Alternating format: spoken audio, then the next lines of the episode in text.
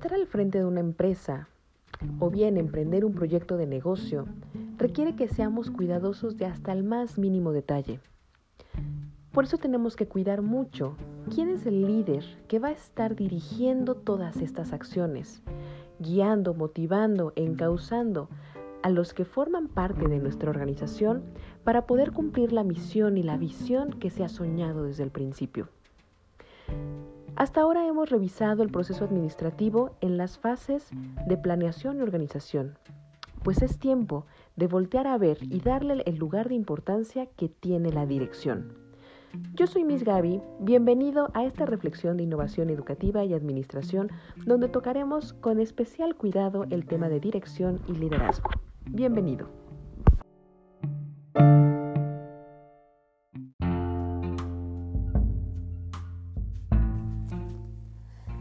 Dirección es la tercera fase del proceso administrativo, pero se considera la primera fase dinámica de la práctica administrativa.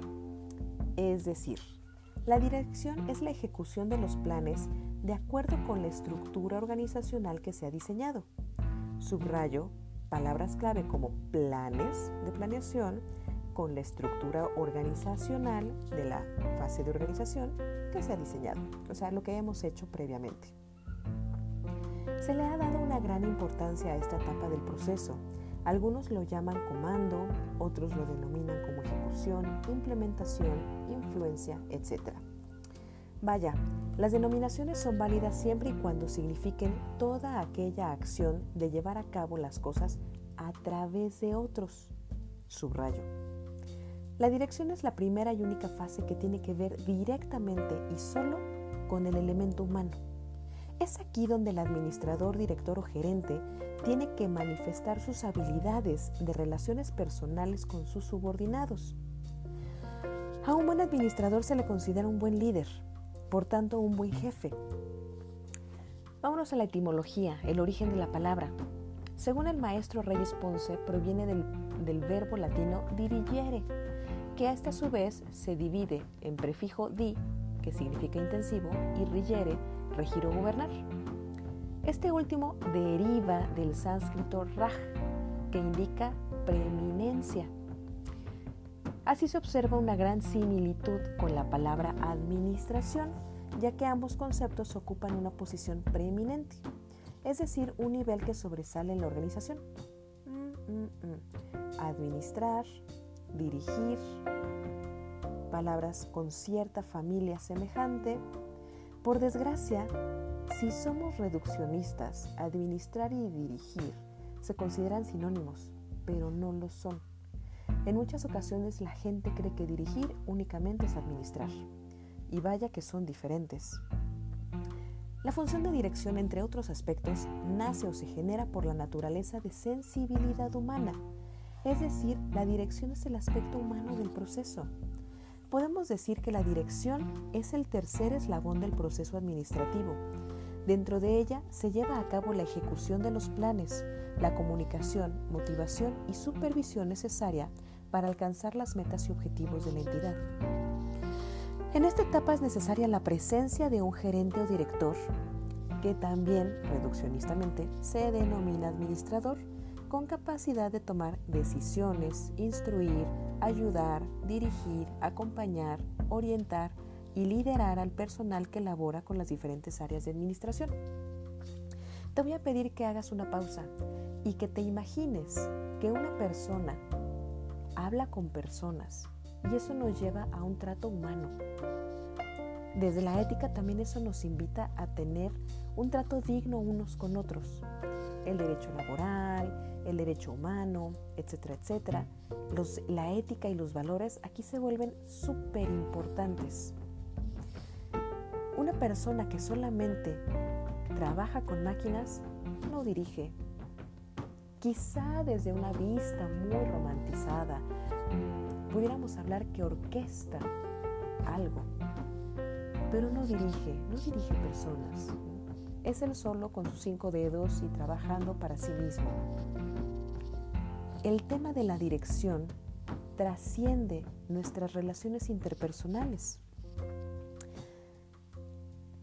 Cada grupo de trabajo se rige por normas y el manual de la organización previamente establecido, acuérdate de las políticas, que fue difundido para su conocimiento y acatamiento, logrando con esto un funcionamiento armónico. La dirección es tratar de lograr, mediante la influencia interpersonal y el ejemplo que todos los trabajadores contribuyan al logro de los objetivos. Y acuérdate del dicho de la abuela, las palabras conmueven, pero el ejemplo arrastra. Piensa en el líder que quieres ser. ¿Quieres ser solamente un dictador de órdenes que las palabras conmueven? ¿O quieres ser un líder que se arremanga y mete las manos al lodo y también trabaja hombro con hombro con aquellos allegados que colaboran en su, organización? Ahí es donde el ejemplo arrastra. La dirección se puede ejercer básicamente a través del liderazgo, la motivación y la comunicación. Vamos a enlistar, dentro de las actividades más significativas, podemos enlistar las siguientes. Y toma nota. Ofrecer motivación personal. Recompensar a los empleados con el sueldo acorde a sus funciones, pero sobre todo a su responsabilidad. Considerar las necesidades del trabajador. Mantener una comunicación asertiva entre los diferentes sectores laborales Permitir la participación en el proceso de decisiones. Influenciar a los trabajadores para que hagan su mejor esfuerzo y pongan empeño. Capacitar y desarrollar a los trabajadores para que utilicen todo su potencial físico e intelectual. Satisfacer las diferentes necesidades de los empleados mediante el reconocimiento de su esfuerzo y empeño en el trabajo. Ajustar los esfuerzos de la dirección y ejecución de acuerdo con los resultados del control. Listo. En tanto que para Mackenzie existen dos tipos de funciones en el proceso de la dirección, las continuas y las secuenciales. Las primeras permean todo el proceso administrativo y son decisivas de la labor del administrador. Son la toma de decisiones y la comunicación.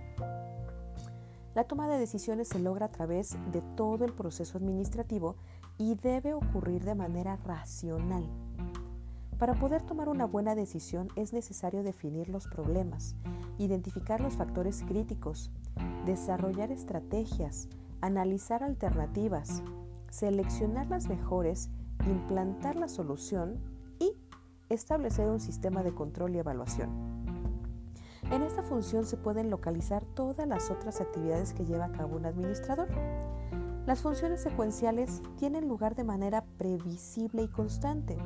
Estas son la planificación, organización, integración, dirección y control. Mira tu diagrama de proceso administrativo y ahí están. Esas son las secuenciales. Te voy a dejar hasta este punto la tarea de reflexionar. Si dirigir es trabajar con personas, si tú vas a dirigir una empresa y eso te va a convertir más allá de un gerente o un jefe, ¿en qué tipo de líder quieres ser? Tipos de líderes también hay varios.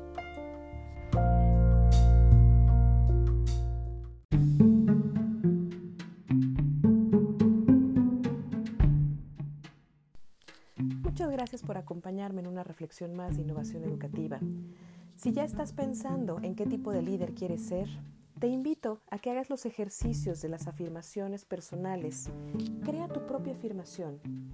Yo soy y complétalo con una cualidad, con una habilidad que tengas o que desees tener. Visualízate como ese líder y emocionate en convertirte en ello. Puedes revisar algunos de los podcasts de meditación donde están este tipo de ejercicios. Te invito a que me sigas acompañando en nuevas reflexiones de innovación educativa y administración yo soy Miss Gaby, puedes seguirme en redes sociales, Instagram o Twitter como Miss Gaby MZ. Hasta luego.